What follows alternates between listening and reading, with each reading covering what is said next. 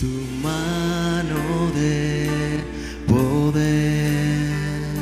Y cuando hay tempestad y ruge el mar, en tus brazos, Dios, yo voy a estar.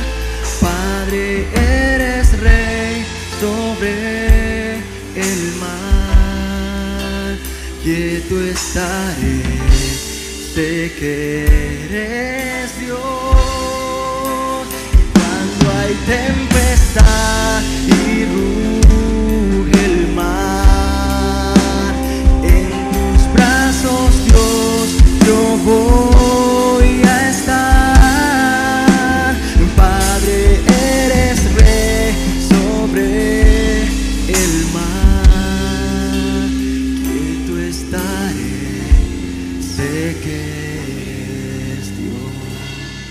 Cuando alguien es ungido, lo que representa la unción es el poder de Dios sobre un, sobre un individuo, sobre un creyente. Esa es la unción. Eh, es algo poderoso.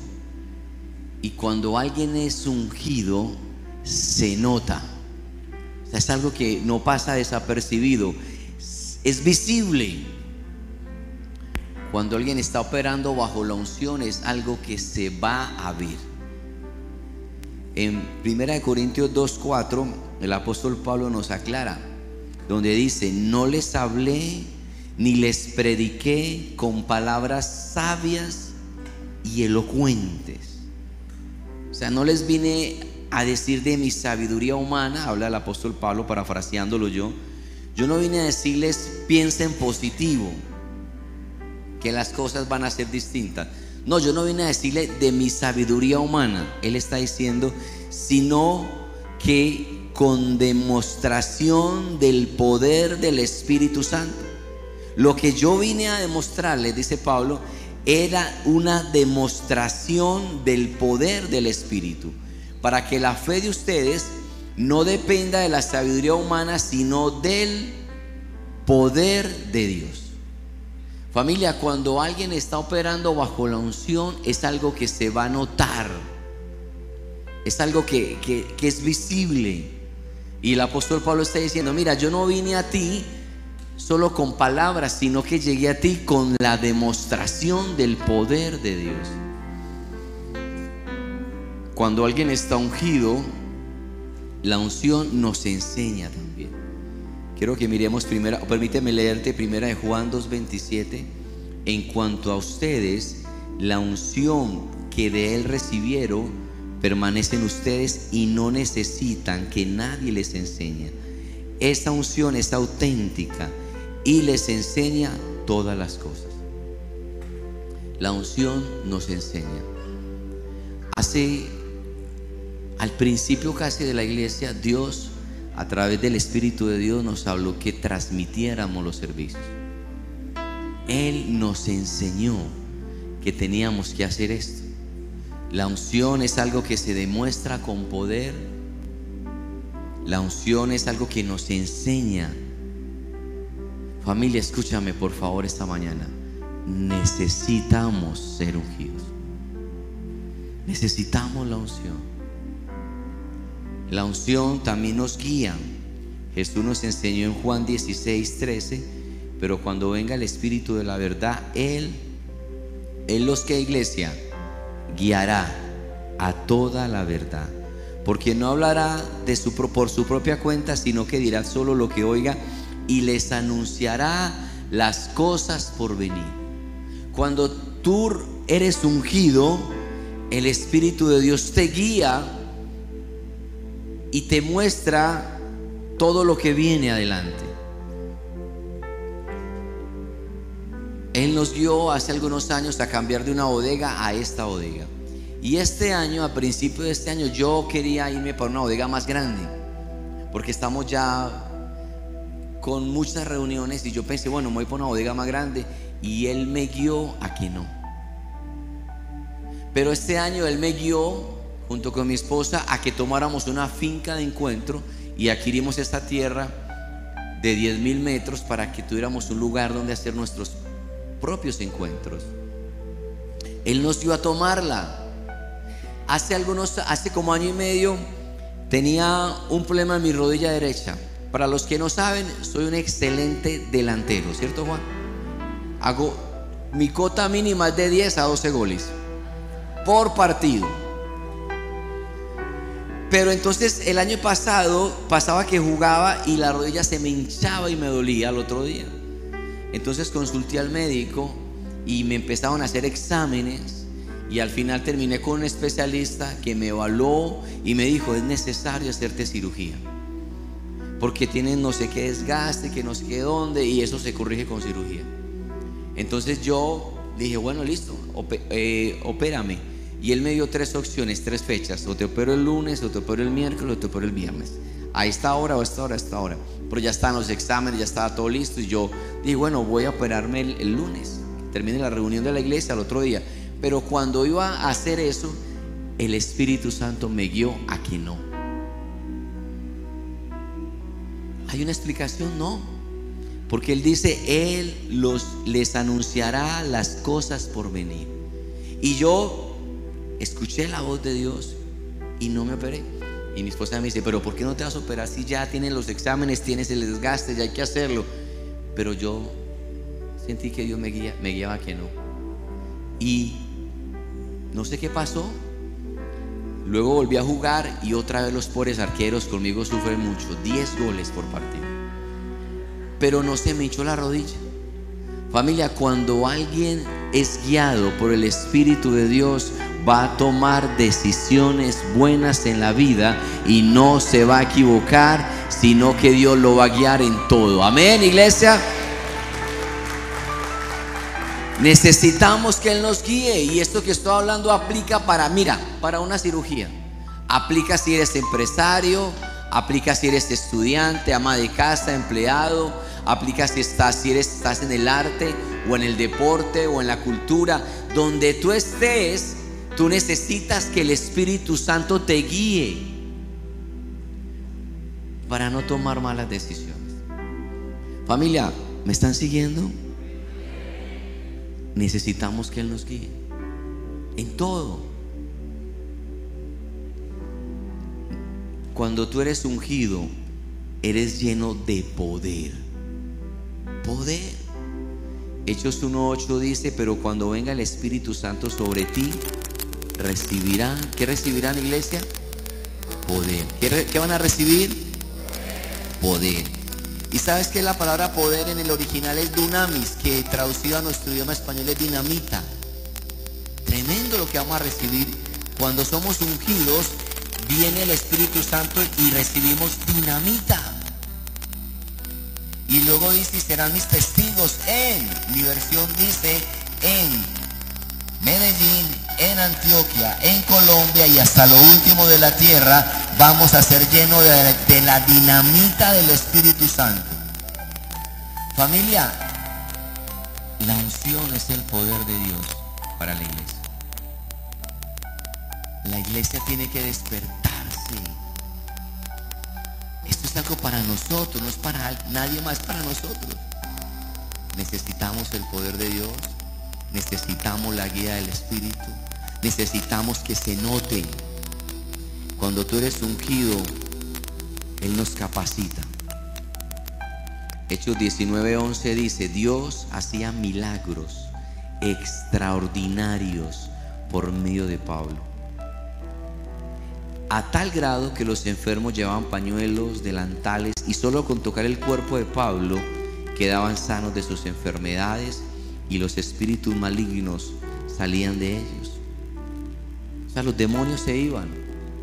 Cuando tú recibes el poder de Dios, nos capacita. ¿Para qué? Para orar por enfermos, para echar fuera demonios. Es el poder de Dios. La unción es para algo. La unción es para hacer libre al cautivo.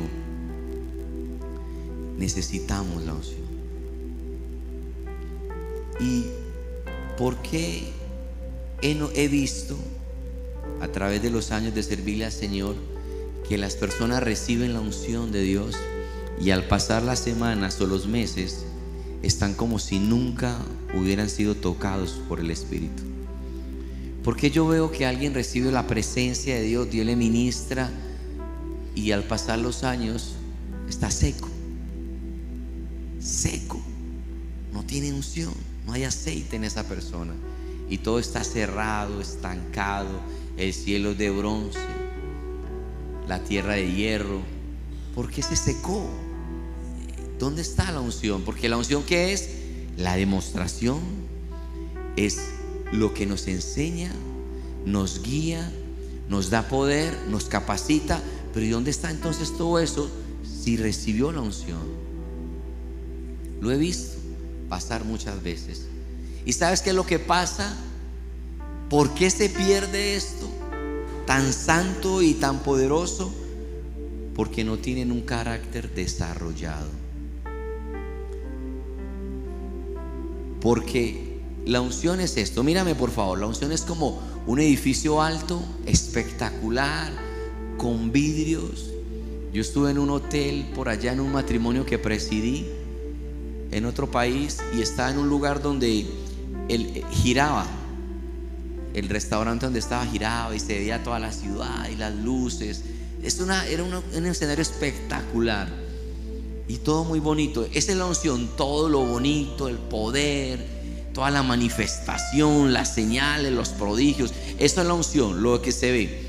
Pero el carácter es, haciéndolo del edificio, es las columnas internas que sostienen ese edificio. Entonces lo que yo he visto con estos ojos azules es que hay personas que son ungidas pero no tienen columnas internas que sostengan esta unción que recibieron. Y cuando me refiero a columna me estoy refiriendo al carácter.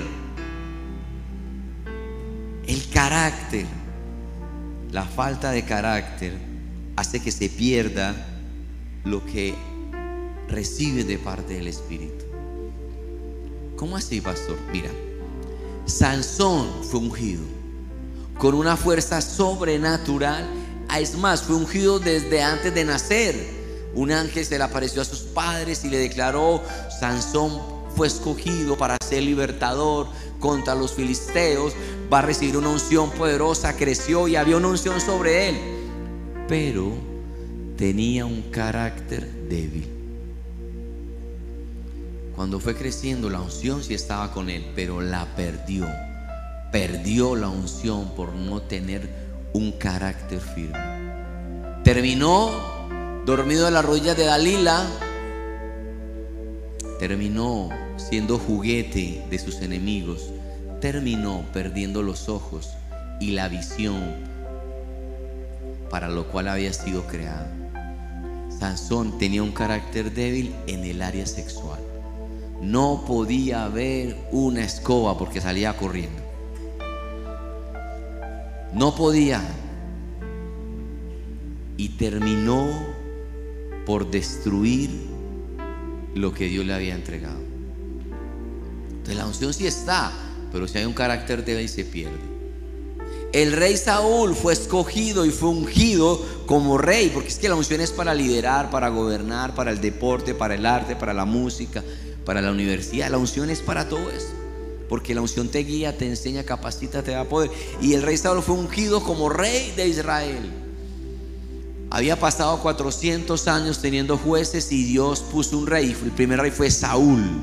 Tremenda posición. Era ungido, pero débil de carácter. ¿Y por qué era débil de carácter? En el caso de Saúl, quería, era agradador de hombres quería mejor agradar a los hombres que agradar a Dios. Ay, ¿qué van a pensar?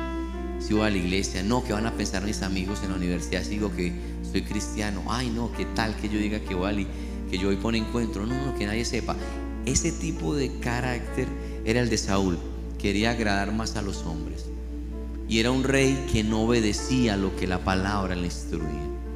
¿Y qué pasó con el rey? Era ungido, sí, pero perdió la unción por no tener un carácter firme y terminó en una batalla muerto con sus dos hijos después de haber consultado a una bruja totalmente desenfocado. La unción es algo que tenemos que cuidar. Elías levantó a Eliseo con una doble unción. Eliseo andaba con Jaycee, que en el orden que venía iba a recibir una tercera, una triple unción.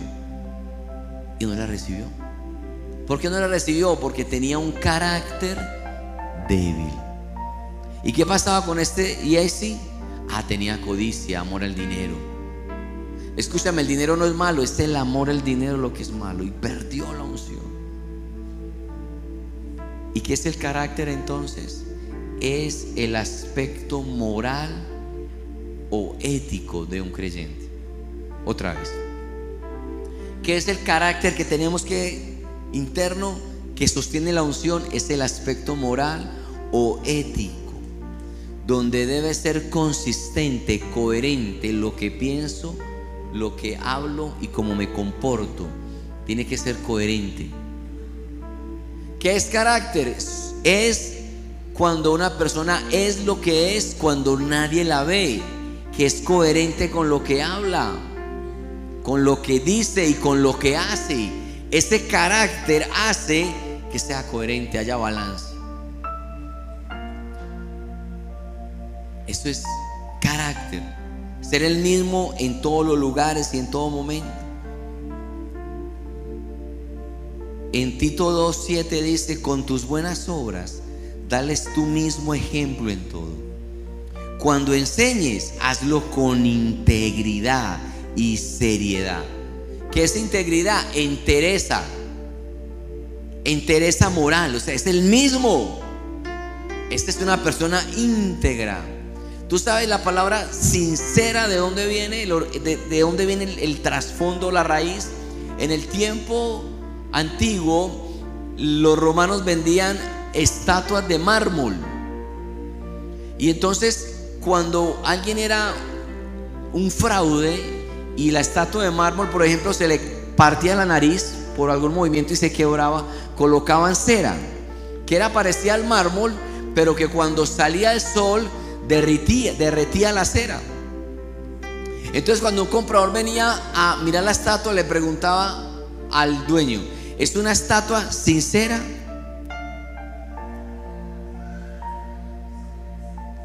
¿Es sincera? ¿Eres tú un creyente sincero? ¿Eres una creyente sincera? O sea, ¿qué quiere decir? ¿Es, ¿Es real todo lo que me estás mostrando? ¿O hay cosas tapadas? ¿Cuántos me dicen amén, iglesia? Eso hace que la unción permanezca. Eso hace que la unción no se vaya de ti. Tú tienes que ser íntegro. Yo tengo una gran responsabilidad delante de Dios, delante de ti y delante de mis hijas. Yo tengo que ser coherente con lo que digo acá, con lo que soy en casa. Y tengo tres hijas, dos de ellas sirviendo ya acá. Y nuestra vida tiene que ser así un libro abierto. Pero nuestro carácter tiene que ser algo que tenemos que trabajar, iglesia. ¿Y cómo hago, pastor? Ore por mí para que mi carácter se forme. No, no, no, no. Usted tienes que desarrollarlo. Los dones, o sea, la unción es un regalo, dones, regalos. Pero el carácter tienes que desarrollarlo. Tienes que trabajar en eso. Tienes que mejorar tu carácter, lo de tu corazón, tu temperamento, ese pecado secreto, todo eso hay que trabajarlo para que la unción no se pierda. ¿Cómo hago para que la unción no se vaya teniendo un carácter desarrollado? Y otro punto, ¿cómo hago para que no se vaya la unción? Matando el orgullo. El Salmo 138, 6 dice, pero toma en cuenta a los humildes y mira de lejos a los orgullosos, matando el orgullo, quitando de tu vida la autosuficiencia, la altivez, la soberbia. Tú necesitas trabajar en eso, la autosuficiencia. Proverbios 3:5 dice, confía en el Señor de todo corazón, no en tu propia inteligencia. Reconócelo en todos tus caminos y Él allanará tu senda. No seas sabio en tu propia opinión, más bien teme al Señor. ¿Cómo hago para que la unción permanezca? Siendo humilde, reconociéndolo en cada paso que des. ¿Cómo hago para que la unción permanezca? Crucificando la carne. Romanos 8:12 dice, por tantos hermanos tenemos una obligación, una obligación. Escucha lo que dice Pablo, pero no es la de vivir conforme a la naturaleza pecaminosa, porque esta naturaleza producirá muerte, sino por medio del Espíritu dan muerte a los malos hábitos del cuerpo. O sea, hay que matar la carne. ¿Y quién la tiene que matar? Tú y yo. Aclaro, los demonios se echan fuera, la carne se hace matar, se hace morir. Usted no puede venir a mí a decirme, pastor, ore, para que se me vaya el adulterio. No, deja de adulterar. Porque es una obra de la carne. Es lo que tú tienes que hacerlo morir. Pastor, ore, ore, ore porque soy chismoso. Haga morir la obra de la carne, del chisme, la murmuración, del señalamiento, del juzgar y criticar. Muérdase la boca. Pero es algo que tú tienes que hacer morir. Las obras de la carne no se echan fuera, se hacen morir. La envidia, los celos, la contención, la ira, la lujuria, la fornicación, el adulterio, todo esto son obras de la carne que cuando alguien es ungido, si no hace morir las obras de la carne, esto va a hacer que se pierda la unción. Y nos toca hacer morir eso. Nos toca ser íntegros, ser coherentes. Alguien se fue por un motel, adulterar, y había un cuadro de la cena del Señor y le puso una toalla. Qué integridad.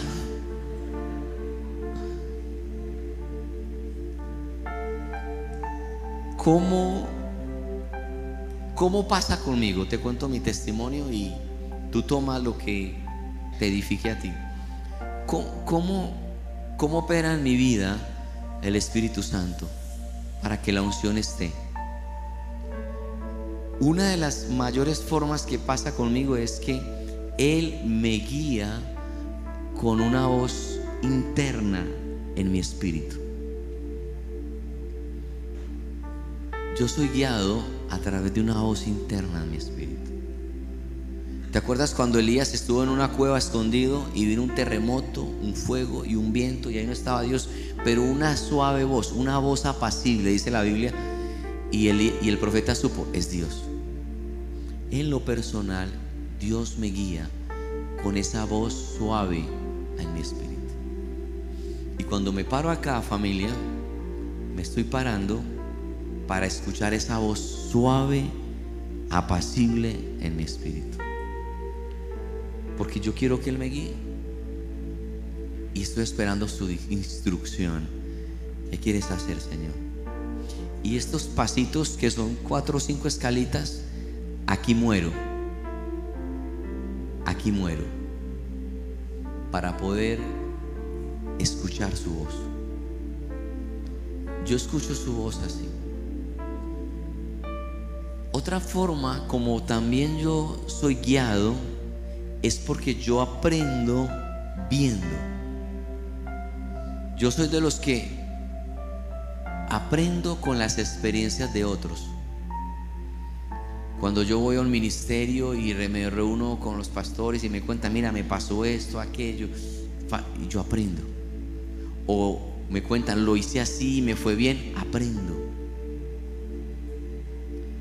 Yo aprendo cuando leo un libro, aprendo con las experiencias de las personas, aprendo de todo esto.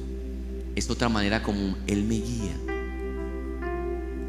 Pero cuando falla la primera guía del Espíritu y no escuchamos la voz, y cuando falla la segunda y no aprendemos de las experiencias de otros, hay otra tercera forma como Él me puede guiar.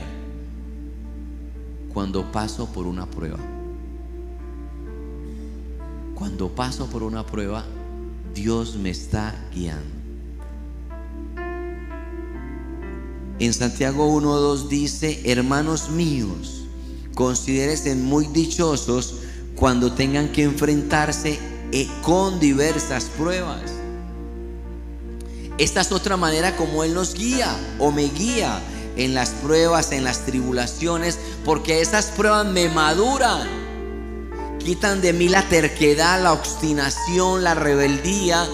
Quitan de mí eso que me hacía difícil entenderlo. Por eso cuando Job pasó por la prueba financiera, de salud, de vergüenza, de humillación, al final de la prueba dijo, ah, ahora mis ojos te ven.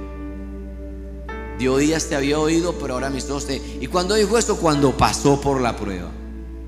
A veces las pruebas Dios las permite es porque no hemos sido sensibles a esa voz interna, no hemos aprendido con las experiencias de otro, entonces Dios tiene que usar o permitir la prueba para madurarnos.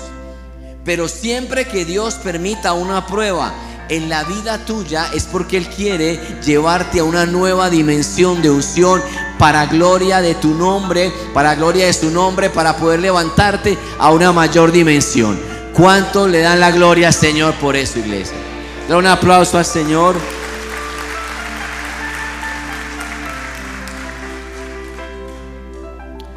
¿Dónde estás? ¿Dónde eres sensible? ¿Con la voz? ¿Con la experiencia de otros o con el pao pao? Hermanos míos, considérense muy dichosos cuando tengan que enfrentarse con diversas pruebas. Dichosos. Imagínate. Porque ya saben que la prueba de su fe produce constancia y la constancia lleva todo a un feliz término. Toda prueba que Dios permite es para nuestro bien. Yo conozco a Sebas hace ya 10 años. Pero cuando, y ha predicado en la iglesia, pero cuando Sebas pasó por esta prueba de su hijo con Salvador, predicó hace como 15 días, era otro. Yo lo conozco. Soy su papá. Le pego. Pero una cosa es como está predicando bajo la unción que está haciéndolo. ¿Por qué? Porque la prueba produce unción. ¿Cómo sacan las aceites de las olivas? Machacadas. Sale el aceite. La unción está ahí. La unción viene cuando somos humildes. Cuando tú eres ungido debes de caminar con más humildad. Yo no sé cómo hayas, hayas llegado hoy a esta casa o cómo hayas llegado hace un año a la casa, tal vez con un pasaje solo de venida y Dios empezó a prosperarte, a abrir caminos, a bendecirte. Entre más Dios te use, más humilde tienes que ser. Tal vez ya no vienes en un con un pasaje, sino que tienes ya la provisión de Dios más humilde. Y como Dios está diciendo que viene un vino nuevo, Dios va a hacer cosas mayores y cuando haga cosas mayores, más humilde. ¿Sabes cómo la espiga que lleva fruto es cuando está cargada de fruto la espiga es así? Y entre más fruto tiene la espiga, más inclinada está. Y entre más Dios te use, más humillado debes de estar delante del rey, porque nada ha estado a los hombres que no venga del cielo. Más humilde tienes que ser, iglesia. Más humilde. Jesús nos dijo en Mateo 11, 29, carguen mi yugo y aprendan de mí, que soy apacible y humilde de corazón. No soporto la altivez. Eso choca con mi corazón. Humildad.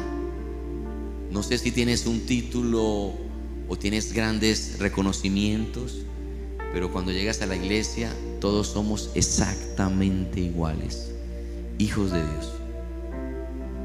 Humildad va a hacer que la unción permanezca.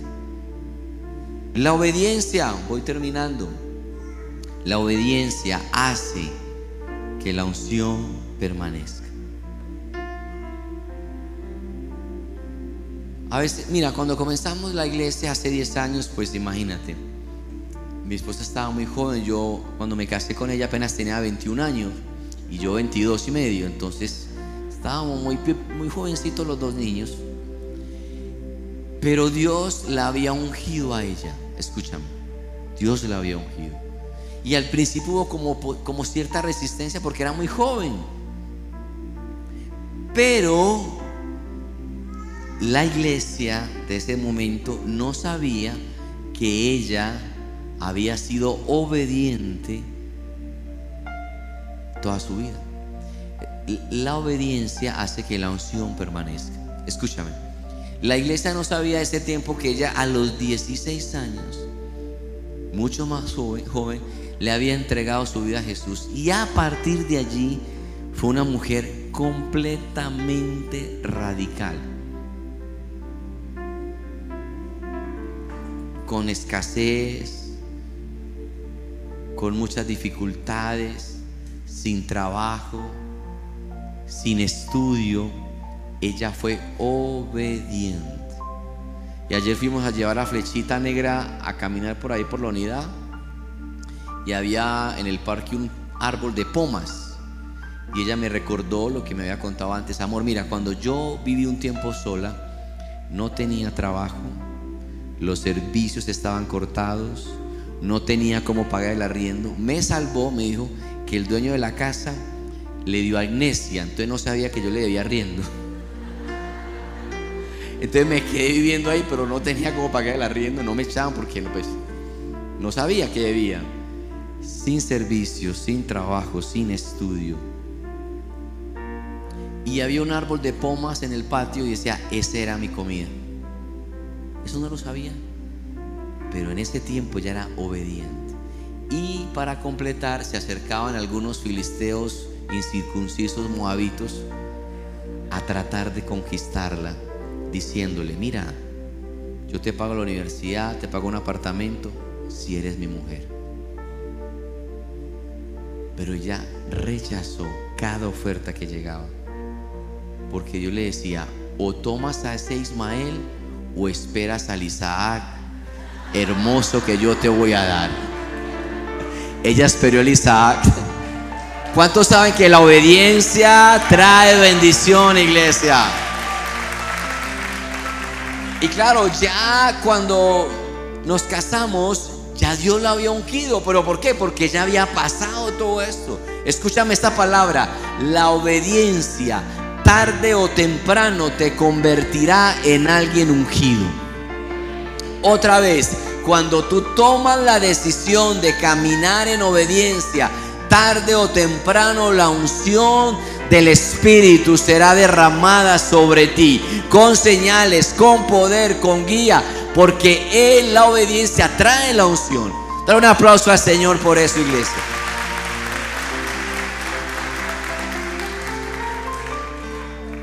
Eso es el carácter. Estoy hablando de cómo, cómo cuidar la unción. La unción viene en un carácter desarrollado, cuando somos coherentes, cuando hay integridad.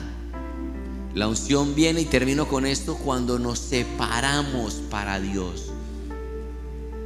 ¿Qué es separar? La palabra nazar, que viene de la palabra nazareo. Jesús era Jesús de Nazaret porque era apartado. En primera de Juan 2, 15 dice, no amen al mundo ni nada de lo que hay en él. ¿Qué está diciendo? Apártese. Apártese. Esto trae la unción.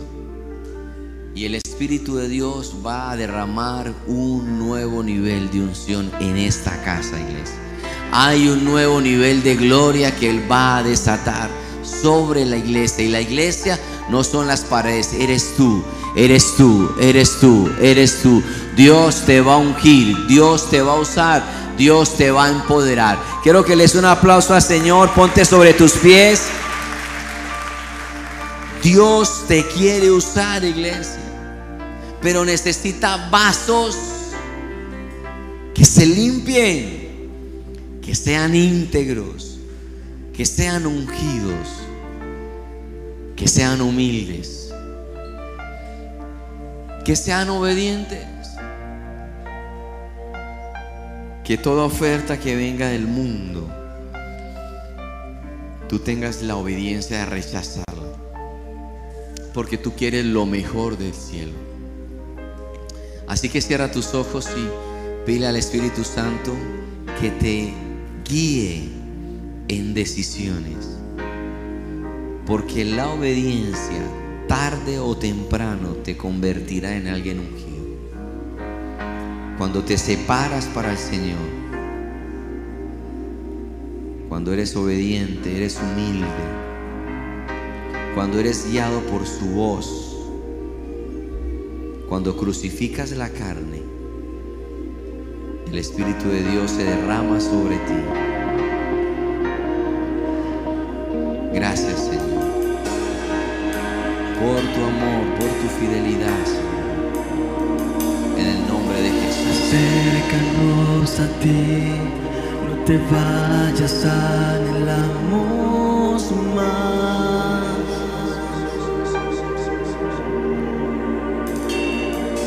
Nos postramos en tu altar, que tu gloria llene este lugar.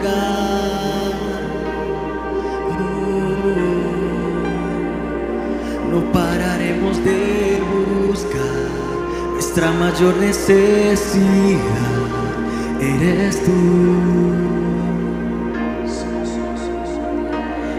Ven, nos queremos más.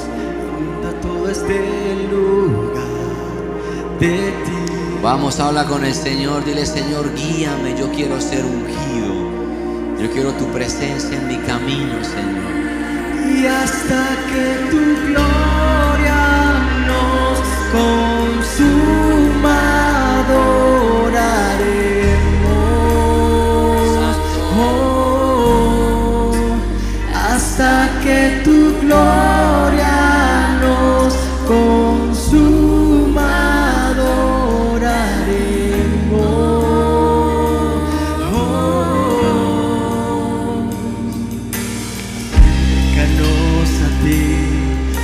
te vayas, anhelamos más. Oh, nos postramos en tu que tu gloria llene este lugar. No pararemos, no pararemos de buscar nuestra mayor necesidad. Eres tú.